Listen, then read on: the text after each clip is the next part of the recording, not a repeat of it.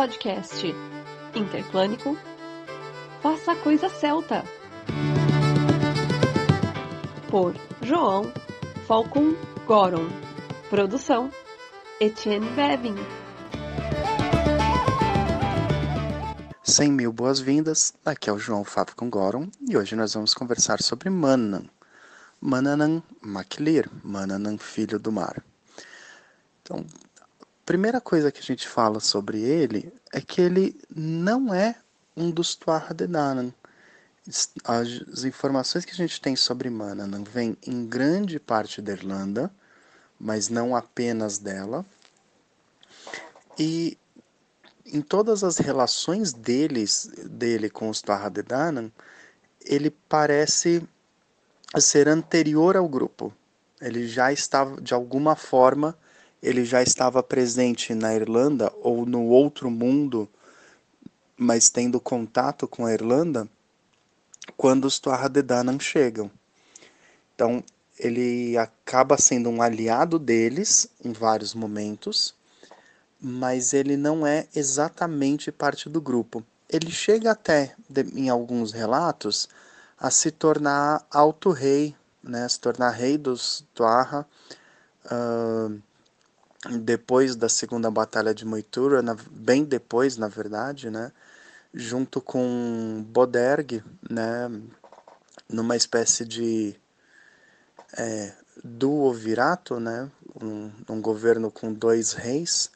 Então ele assumiria ao lado de Boderg ou ele sucederia esse outro rei mas isso em alguns relatos, em outros ele nunca foi realmente considerado parte dos Tuatha De Danann. Outro ponto interessante é que Manannan é provavelmente o deus mais longevo que a gente tem na mitologia gaélica. Longevo em que sentido? De persistência no folclore, como sendo um deus mesmo ou como uma figura sobrenatural.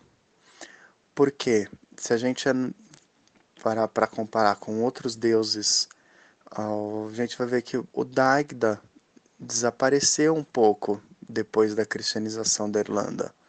A gente encontra pouca informação sobre ele.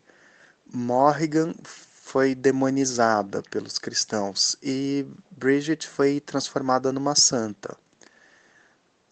Mananan permaneceu como sendo Mananan, permaneceu como sendo Mananan filho do mar, uh, em alguns casos talvez sendo um pouco trans, apresentado como um mortal com poderes sobrenaturais, um grande marinheiro e comerciante, mas ele sempre permanece como uma pessoa com um poder sobrenatural extremamente grande e que geralmente é referida como um deus mesmo e está interagindo com com os reis e com outras figuras, é, em uma ligação direta entre as histórias antigas de Manana, a participação dele nos quatro ciclos mitológicos, e as histórias do folclore muito mais recentes, o folclore da era, da era moderna. Não há uma quebra, não há uma ruptura entre o Mananan que vai ser apresentado no folclore nos séculos 17, 18, 19 e o Manannan, o deus que interage com os outros deuses da Irlanda no passado. O nome Manannan Maclir também nos coloca comparações com uma outra figura divina e com um, com um outro conto folclórico muito importante na Irlanda. No país de Gales, nós vamos ter numa, como um dos heróis no Mabinogion Manawydan Aplir, que, que em termos linguísticos sim é um equivalente galês a Mananan Maclir. Mas essa equivalência, como a gente comentou quando falou do Mabinogion, é apenas linguística. Né? No episódio sobre o Mabinogion, a gente mencionou essa comparação entre Manawydan e Mananan, mas como personagens mitológicos, essa comparação entre eles não se sustenta, e como deuses também, na forma de, de representação e culto a Mananan, não se sustenta uma equivalência com Manauidan. A outra questão é esse MacLear, porque nós temos uma história muito importante na Irlanda, que é a história dos filhos de Lear. Quem vai ser esse personagem folclórico, então, cujos filhos são transformados em cisnes pela madrasta por, por vingança. Uma, praticamente um conto de fadas mesmo, na, da forma como, como a gente entende essa classificação. Né? Então, alguns autores chegam a tentar unificar é, esse Lir, pai dos, das crianças transformadas em cisne, com o pai de Mananan, mas não, não faz muito sentido. No... Então, tem pesquisadores que nem o James McKillop, que eu mencionei nos programas anteriores, no dicionário da mitologia celta da Universidade de Oxford, ele afasta totalmente essa, essa relação entre o conto dos filhos de Lear e Manan MacLear. Esse MacLear pode significar um deus chamado Lear, um deus do mar, né? mas também pode ser simplesmente uma implicação de que o próprio Mananan seja um deus do mar.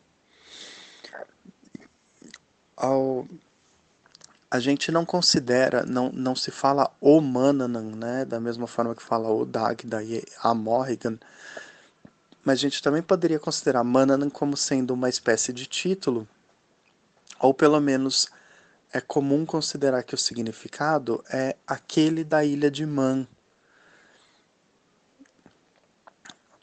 Ou nesse caso, então, ao contrário do que muitas vezes as pessoas consideram, de que a ilha receba o nome a partir do Deus, na verdade poderia ser o contrário. Né? O Deus assumiu o nome da ilha, tendo a ilha como o assento dele. Uh, um nome que aparece, um, um nome pessoal que aparece para ele em algumas histórias, é equivalente a Orbsen ou Orbsio, e o, a ilha de Man, indicada como um outro nome para ela, indicada como Elan Vanin. Então, embora ele tenha essa relação muito direta com a ilha de Man, com Elan Vanin, na verdade esse não é, não é o, o lugar onde ele normalmente reina. Ele é indicado como reinando ou vivendo em três diferentes locais do outro mundo. Então, temos uma ligação dele com Magmel, a planilha das, planície das delícias, com Emain Ablar, que é a Ilha das Macieiras, é onde normalmente ele aparece ligado como rei na mitologia irlandesa, e Tirtangiri, a Terra da Promessa. Então, tanto Magmel quanto Tirtangiri ele aparece como um o Mananan aparece como um personagem em histórias que falam de viagens a esses reinos, histórias que falam de é, dele encontrando com visitantes desses lugares, seja no lugar, né, no caso em, na, em Magmel, ou seja um, um viajante que está no meio do caminho mas normalmente ele é mencionado como o rei da Ilha das Macieiras. Isso gera também um costume de associar Mananan com maçãs. A esse nome, inclusive, é, Emanhabla, está ligado, em certo sentido, com o surgimento do nome Avalon, né? com esse mesmo sentido, né? Inizafalak, a Ilha das Macieiras mas tem muita gente que então relaciona Mananan com a maçã e o que gera o hábito de oferecer maçãs ao Deus. E aí, como a gente comentou no podcast sobre oferendas, é, tem gente que, que levanta uma bola em relação a isso, né? Levanta uma, uma questão em relação a isso de se você tem um Deus que reina sobre a Ilha das Macieiras, até que ponto a maçã é a melhor forma de oferenda, se é o que ele já teria em, em talvez até em excesso, né? Então, assim, nada que impeça as pessoas de fazerem esse tipo de oferenda. Eu acredito que os deuses aceitem de, de bom grado toda, toda oferenda que é feita é, de boa intenção, de boa fé, mas é uma questão assim para se pensar, tipo, a gente fica muito nessa, nas associações daquelas coisas que os deuses já têm né? Como Bridge tem as, as vacas que dão leite. Então a gente precisa pensar: vamos oferecer aquilo que os deuses já têm em abundância ou vamos oferecer alguma outra coisa? Analisando como ele é apresentado nas histórias, além desse aspecto de rei, o Mananan é um deus de grande sabedoria, né, que normalmente está ó, treinando e aconselhando os outros.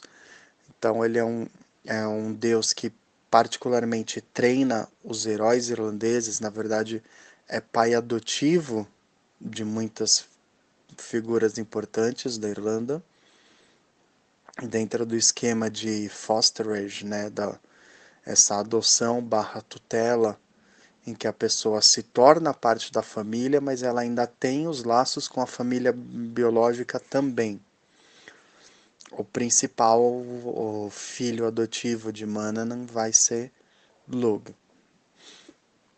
Mas ele tem também vários outros filhos, né, ditos filhos direto dele, mas que não tem relação, que não tem na sua maioria destaque nas histórias. O que a gente tem de, de destaque nas histórias em relação à família dele é Fand, que aparece como sendo a esposa dele, não, não vou dizer a principal esposa, mas é quem aparece com mais frequência citada como esposa dele. E a gente tem outras duas figuras, né? É, quer dizer Ifa, também aparece como esposa dele, e Aine, Enya, também aparece como esposa dele em contos específicos. Heine, a gente tem uma questão mais complicada ainda, porque em, se em alguns contos ela aparece como esposa, em outros ela aparece como filha. Né? Então a gente poderia até colocar a questão de ah, uma filha que herda o nome da mãe, poderia ser o caso. Mas a gente sabe que a, a mitologia não, não deve ser alvo de uma leitura literal, porque ela é uma uma representação do universo, mas num aspecto mais simbólico, né? Então, gente, o que a gente deve esperar muito mais uma sobreposição de versões vindas de diferentes lugares, e temos que aceitar que isso é normal, do que querer uma coisa exatinha, né? Uh, outra filha dele que aparece em destaque é Nive. Né? Essa aparece realmente como filha o Mananan ele tem um aspecto de ele é um rei e ele é sempre apresentado como uma figura nobre, é uma figura guerreira, embora, como eu falei, ele não lute dire diretamente, mas ele vai treinar os heróis. Outra coisa que outras características com as quais ele é sempre apresentado, principalmente no nas histórias que não envolvem diretamente os deuses, mas nas histórias que envolvem os reis e nas histórias do folclore, ele é apresentado como um trickster e um shapeshifter. Trickster, né, a tradução ao pé da letra disso seria um trapaceiro, né? Trick é um truque, então alguém que aplica truques nas pessoas, que é, que confunde as pessoas e assim por diante, engana elas. Mas quando a gente fala que um, um deus ou uma entidade é um trickster, normalmente a gente está querendo dizer que ela ensina por meio da astúcia. Normalmente ela vai é, colocar a pessoa numa situação de aprendizado inicialmente desfavorável, mas exatamente isso, para ter, ter uma, não uma moral da história, né, mas tem uma lição no final. Né? Claro, nós temos tricksters que não são Normalmente Loki é por excelência né, considerado um deus trickster. E na mitologia nórdica nem sempre ele está querendo ensinar uma lição. Mas Mananan, sim. Né? Assim como Anansi, Exu e o Coyote, né?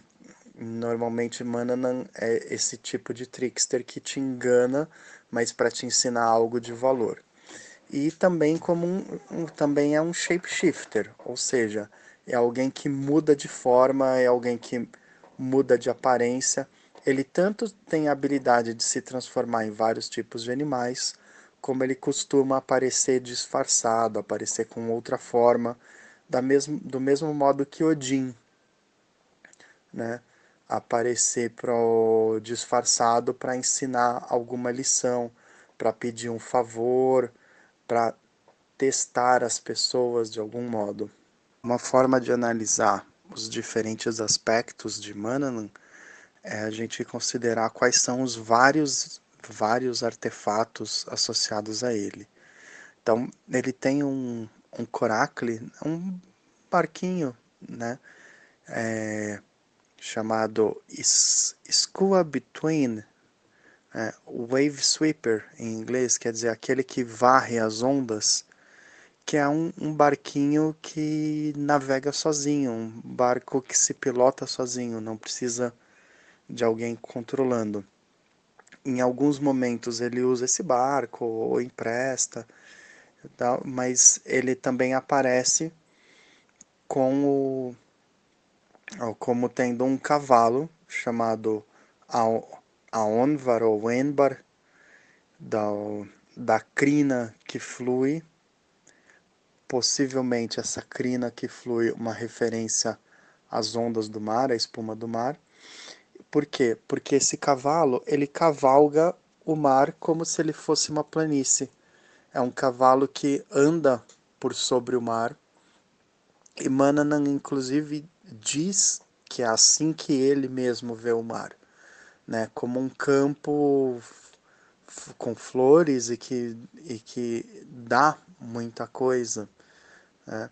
Ele aparece cavalgando esse animal na história do, do Bran Macfebal, quando o Bran Macfebal está tentando chegar até Tirtangiri. Mentira, quem vai para Tirtangiri é o Cormac McCart. Bran McFable vai para Magmel, a planície das delícias. Eu tô, tô toda hora invertendo os dois na cabeça, desculpem. Esse cavalo de Mananan é emprestado a Lug, é o animal em que ele chega na, na batalha de na, quando ele chega até os Turhadedanan antes da batalha de Moitura, da segunda batalha. É, da mesma forma, ele tem uma espada chamada Fragarak, normalmente traduz, esse nome é traduzido como retalhadora ou respondedora. É, assim como as demais espadas citadas na mitologia irlandesa, fala-se que é impossível se recuperar do golpe dela, né? não, não é um, não que seja uma arma venenosa, mas é uma arma letal. E esse aspecto retalhadora, respondedora, poderia ser algum aspecto dela responder à agressão, mas há pelo menos uma outra indicação bem diferente, que seria no sentido dela.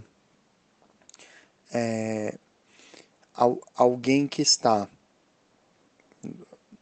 é, sob a ponta dela, vamos dizer assim, alguém que está ameaçado pela espada é compelido a dizer a verdade se for perguntado algo.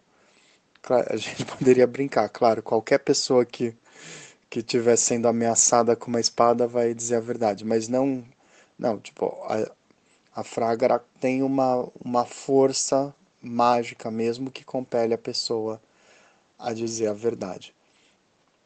Essa espada também foi emprestada para Lug, também está entre os itens que ele passou para Lug, junto com o seu elmo e a sua armadura. São citadas duas peças de armadura diferentes né? Mas às vezes fica difícil é, em, em determinadas histórias fica difícil ter certeza de qual é o tipo de peça de armadura que está se referindo. É um peitoral e mais o quê? É um peitoral e um gorjal, que é a proteção mais para o pescoço? Ou você tem algum tipo de camisa de malha e um, e um peitoral de placa que vai por cima, né? Uma... Às vezes fica difícil porque a gente teria que saber não só o tipo de armadura que tava, que era usado no período aproximado da história, né? Tipo, ah, quais foram os tipos de armadura usados na Irlanda na antiguidade? Mas é porque a gente precisa juntar isso com como que essas palavras evoluíram para o momento em que a história foi colocada no papel e como que as armaduras evoluíram para o momento que a história foi colocada no papel.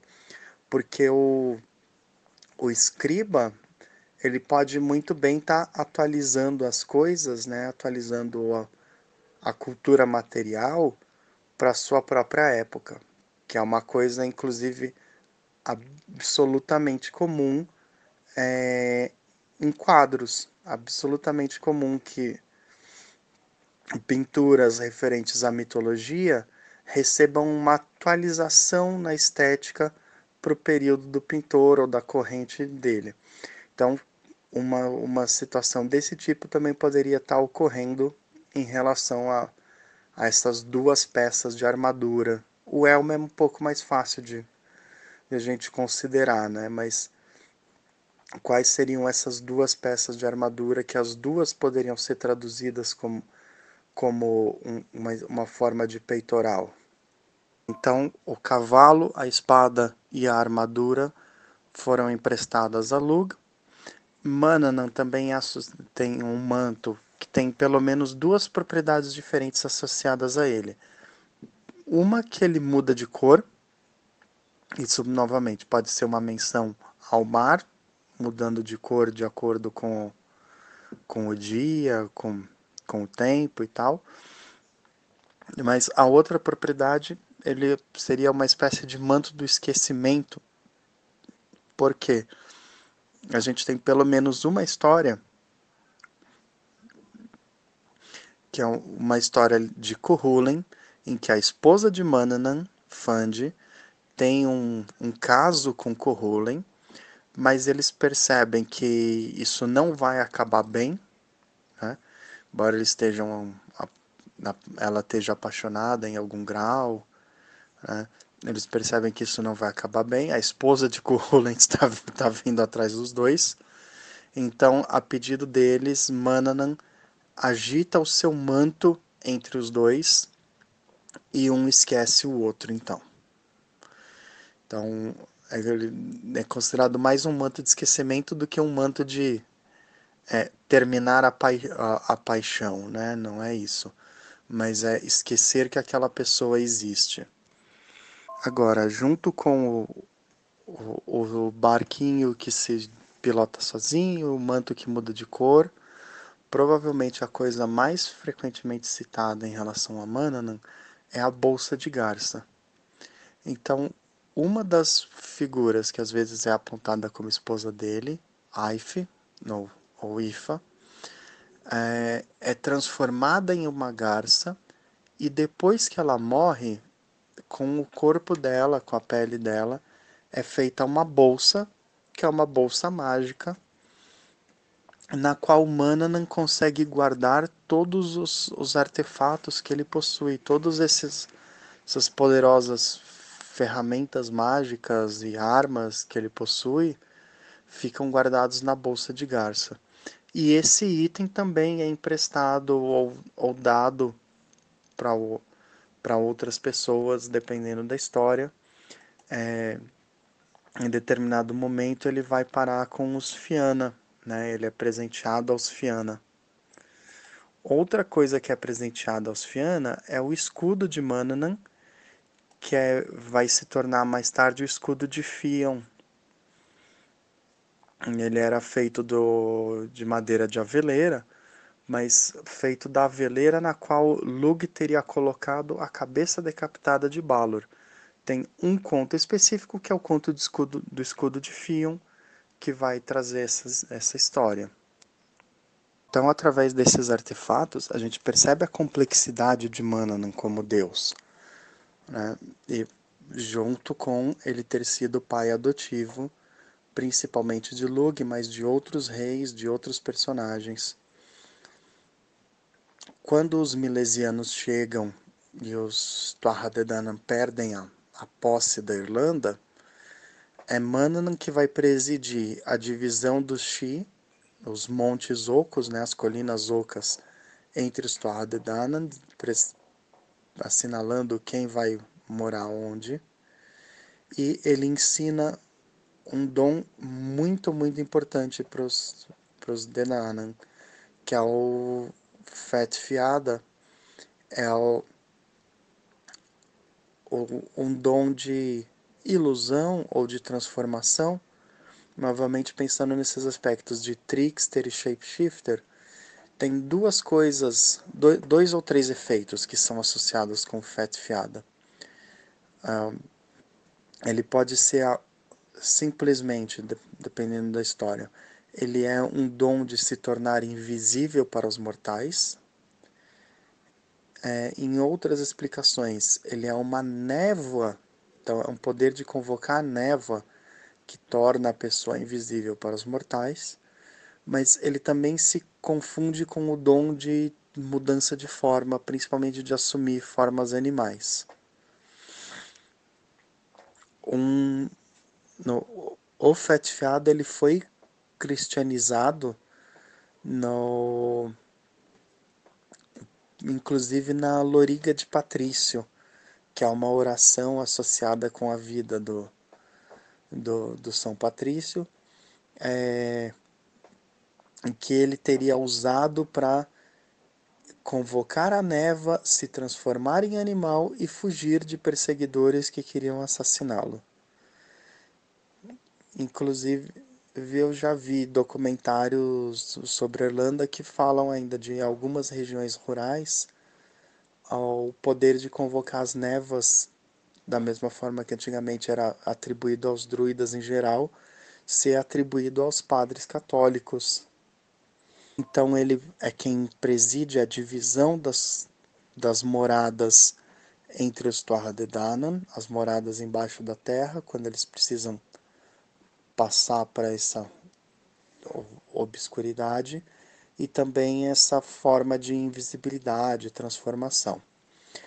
Agora, outro dom importantíssimo que ele dá para eles, não um dom, mas um presente importantíssimo, o Mananan possui um rebanho de porcos, um pequeno rebanho de porcos, que, se comidos e os ossos colocados no chiqueiro, colocados de volta no chiqueiro, renascem no dia seguinte.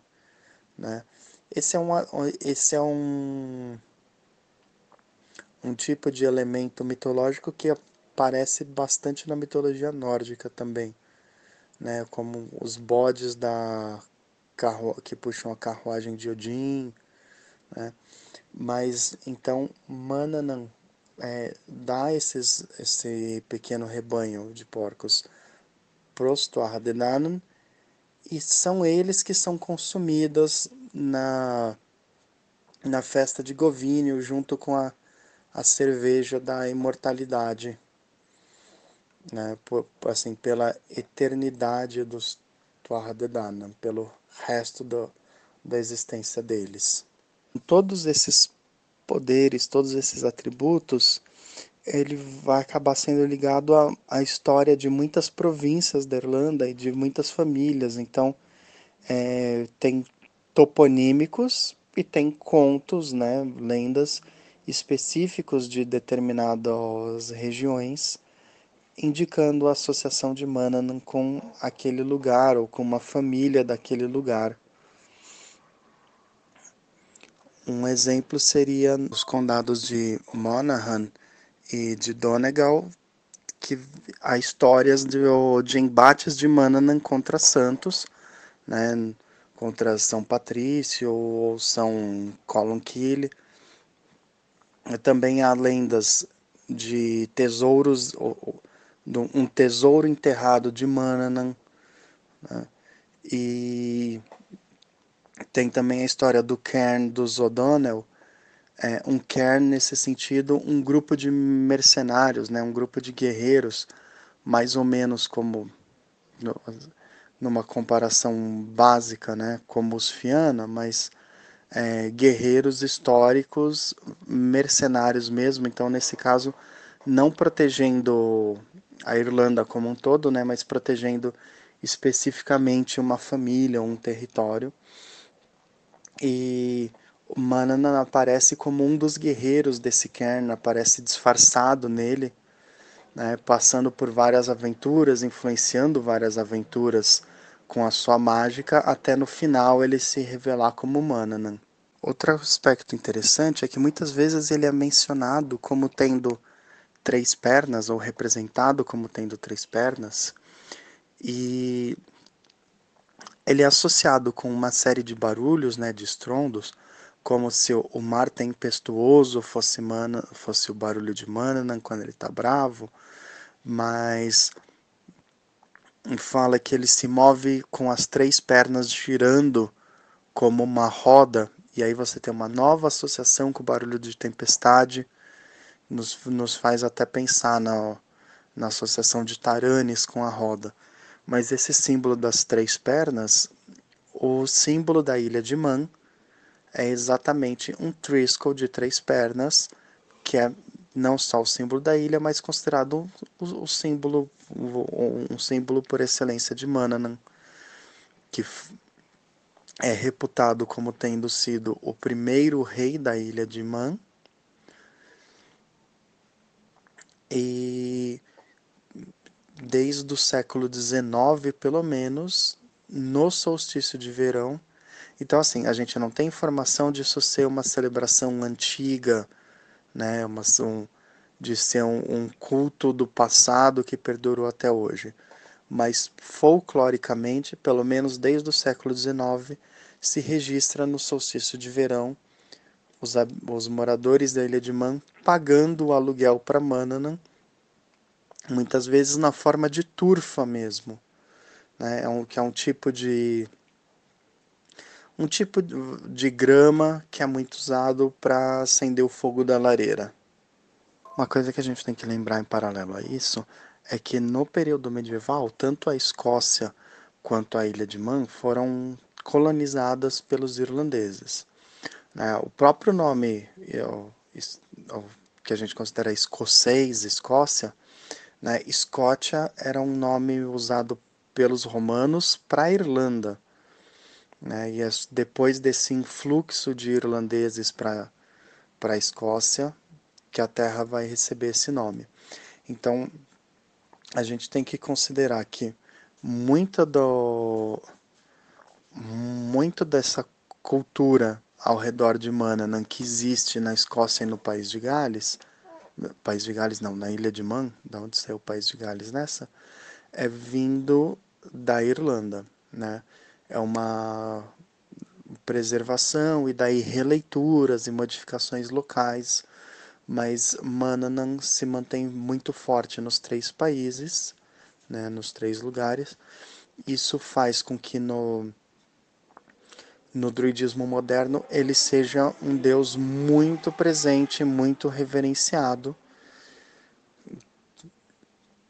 analisando todos os atributos dele, é, principalmente esse, esse aspecto dele aparecer para os viajantes, né, esse domínio sobre o mar, e ele aparecer para os viajantes que estão atravessando o mar para o outro mundo, é, rendeu a Mananan uma designação como psicopompo.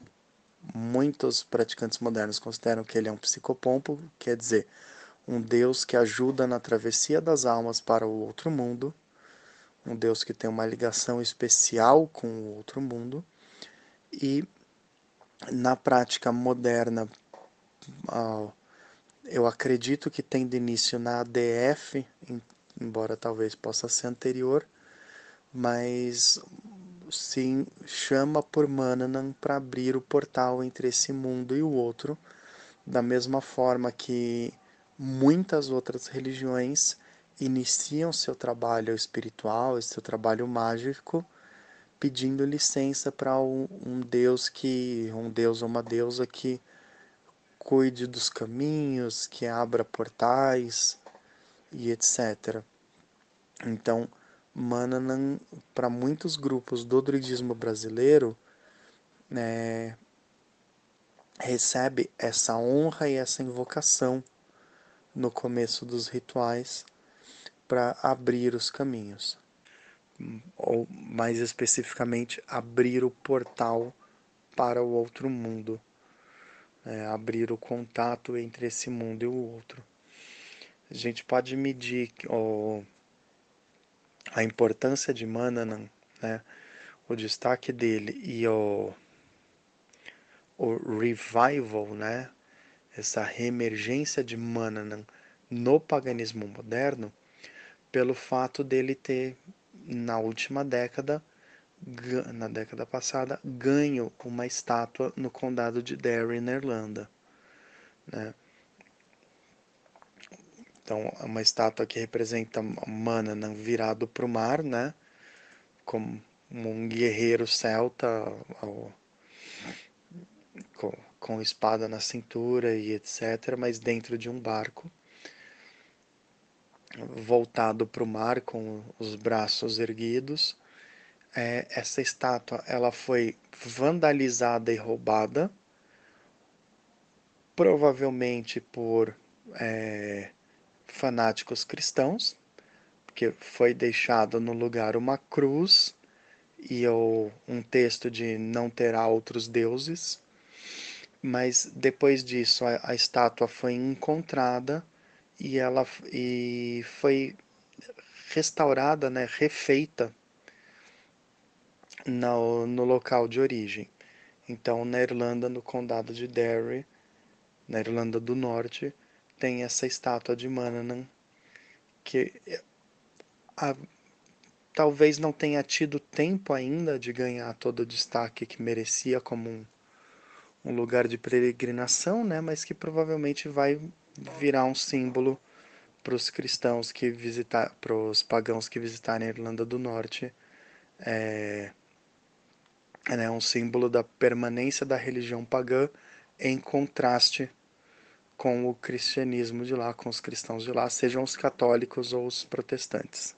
De todas as histórias de Mananan, a, provavelmente a que eu mais gosto é a história do Cormac MacArt, a história de como Cormac viajou a Tirtangiri depois de ter se encontrado com Mananan sem saber que, que ele era o deus. Então, ocorre que um dia Cormac viu uma pessoa diante de sua fortaleza com um ramo na mão, um ramo muito brilhante, que tinha nove maçãs de ouro vermelho. E os dois conversaram e ele soube que o, o poder daquele ramo era que, quando ele era agitado, a música das maçãs acalmava e animava o espírito das pessoas de forma tal que nenhuma tristeza ou preocupação permanecia com elas. E ele pediu então para que aquele estranho como, lhe vendesse o ramo, lhe desse o ramo, o que ele aceitaria em troca daquele ramo de nove maçãs. E o estranho concordou em troca de três desejos, que Cormac aceitou sem pensar primeiro em quais seriam as consequências. Passou-se algum tempo, Cormac estava muito feliz com o seu ramo mágico e sempre que o reino se entristecia, bastava ele chacoalhar o ramo e a música das maçãs acalmava e alegrava a todos. Afastava as preocupações, tirava a tristeza do coração, acalmava o luto. Só que um dia aquele homem veio e pediu ao que fosse cumprido o primeiro dos desejos, e pediu a filha de Cormac, e a levou embora. Ele não podia negar, porque é o que ele havia prometido, ele havia empenhado a sua honra. E passou-se mais um tempo, e o estranho voltou e pediu o filho de Cormac como segundo desejo.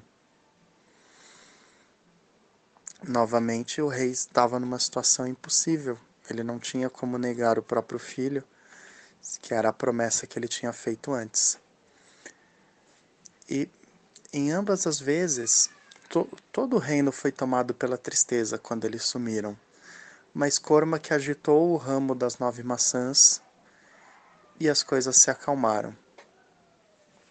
Mas o estranho voltou pedindo o terceiro desejo, o cumprimento do terceiro desejo, o terceiro pedido, a esposa de Cormac. E isso foi demais para ele. Então, após a esposa ter sido entregue, ele reuniu suas tropas e partiu em busca do estranho para resgatar a sua família. Mas eles foram encobertos pela névoa e quando Cormac se deu conta, ele estava sozinho em outro lugar. E ali havia um grupo de guerreiros e uma casa com um telhado feito de penas brancas de pássaro. E os guerreiros carregavam muitas e muitas dessas penas para terminar o telhado. E quando eles cobriam metade da casa, eles saíam em busca de penas para encobrir a outra metade. Só que quando eles voltavam para terminar o serviço, as primeiras penas haviam desaparecido, levadas pelo vento, espalhadas, e o trabalho todo estava desfeito. Então Cormac disse para si mesmo que não ficaria observando mais aqueles guerreiros tentando montar o telhado de penas, porque não havia ninguém ali junto com ele que pudesse lhe explicar o que estava ocorrendo, mas que ele achava que se conseguisse entender tudo, haveria algo a aprender com isso. Ele seguiu adiante, então, até que ele viu um jovem que arrancava as árvores do chão, e ele arrancava uma árvore e a partia ao meio e fazia uma grande fogueira. Em seguida ele partia em busca de outra árvore, mas quando retornava para alimentar a fogueira, a primeira árvore já havia sido completamente consumida pelas chamas. E por muito tempo Cormac observou até novamente ele ter o mesmo pensamento que é na primeira maravilha. Não havia ninguém que pudesse lhe esclarecer aquela história, então ele seguiria em frente. E ele seguiu mais até encontrar três grandes fontes. E as fontes eram da seguinte natureza: cada uma delas tinha uma boca com corrente, com correntezas que entravam e que saíam, mas assim elas se dividiam. A primeira fonte tinha uma corrente de água fluindo para ela e duas fluindo para fora. A segunda cabeça tinha uma corrente de água fluindo para dentro da boca e uma fluindo para fora. E a terceira cabeça, na terceira fonte, ela tinha três correntezas fluindo para dentro da boca e apenas uma para fora.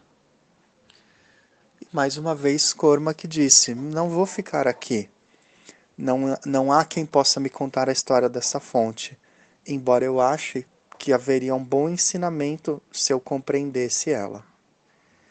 E ele seguiu até encontrar uma casa onde havia um casal ricamente vestido, um casal muito nobre, que resolveu acolhê-lo, né? E se dirigiu a ele porque já estava caindo a noite e, pedi, e o convidaram a comer junto com eles. E o homem trouxe um suíno e uma tora e cortou cada um em quatro quartos. E disse ao, ao, ao Cormac aqui você tem a carne para ser cozida, e você mesmo vai fazê-lo. E como eu vou fazer isso? perguntou o Cormac. E ele disse: Coloca um quarto da tora embaixo do javali, embaixo de um quarto do javali, e conta uma história verdadeira, e aquele quarto do javali será cozido.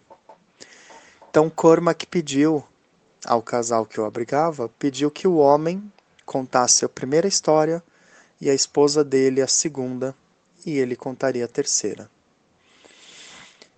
Então, o anfitrião disse: Eu tenho sete desses porcos, mas com apenas estes sete eu poderia alimentar o mundo inteiro, pois o que for morto, basta eu colocar os ossos de volta no chiqueiro e na manhã seguinte ele estará vivo novamente.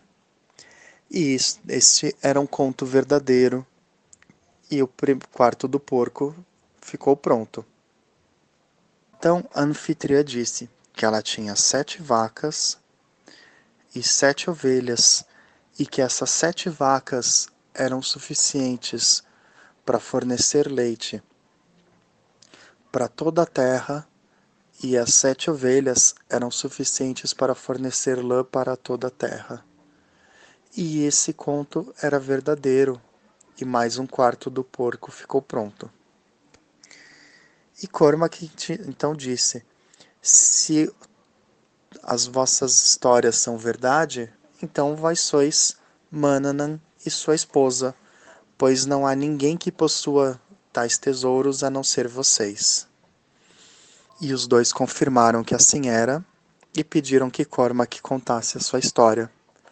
E Cormac contou como ele havia encontrado o estranho com o ramo das nove maçãs e, sem querer, havia prometido a sua família a ele, e como havia partido em busca desses e agora os procurava pelo mundo. E isto era verdade, e mais um quarto do porco ficou cozido. Então eles pediram a Cormac que comesse, e ele disse que não desejava comer com apenas mais duas pessoas, mas em uma companhia maior. Manana então perguntou: Você comeria junto com mais três outras pessoas, Cormac? Comeria, se me fossem pessoas queridas. Então Mananan abriu a porta para um outro cômodo e trouxe lá para dentro a esposa, o filho e a filha de Cormac. E revelou a sua forma verdadeira e esclareceu que ele era o estranho que havia aparecido com o ramo das nove maçãs e tomado, levado a família de Cormac. Mananam pediu que todos comessem, e Cormac disse que assim o faria se lhe fosse esclarecido as maravilhas que ele havia visto naquele dia. E Mananam explicou que os cavaleiros que tentavam cobrir o telhado da casa com penas, mas quando eles saíam, a metade feita do serviço era desfeita, representa os poetas e as pessoas que buscam a sorte, pois quando eles partem, deixam tudo para trás em suas casas e tudo é consumido, e assim eles continuam, não conseguindo juntar as riquezas. O que acendia o fogo a partir das árvores e depois encontrava a árvore totalmente consumida, representava aqueles que distribuem comida e preocupam-se apenas com os outros, servem a todos os outros e esquecem de si mesmos e acabam uh, sendo alvo daqueles que querem tirar vantagem. E as fontes representam os tipos de pessoa que há no mundo. As três cabeças, uma tinha duas correntes saindo para fora da boca, duas correntezas, dois fluxos d'água saindo para fora da boca e um entrando. e representa aqueles que dão mais ao mundo do que recebem dele.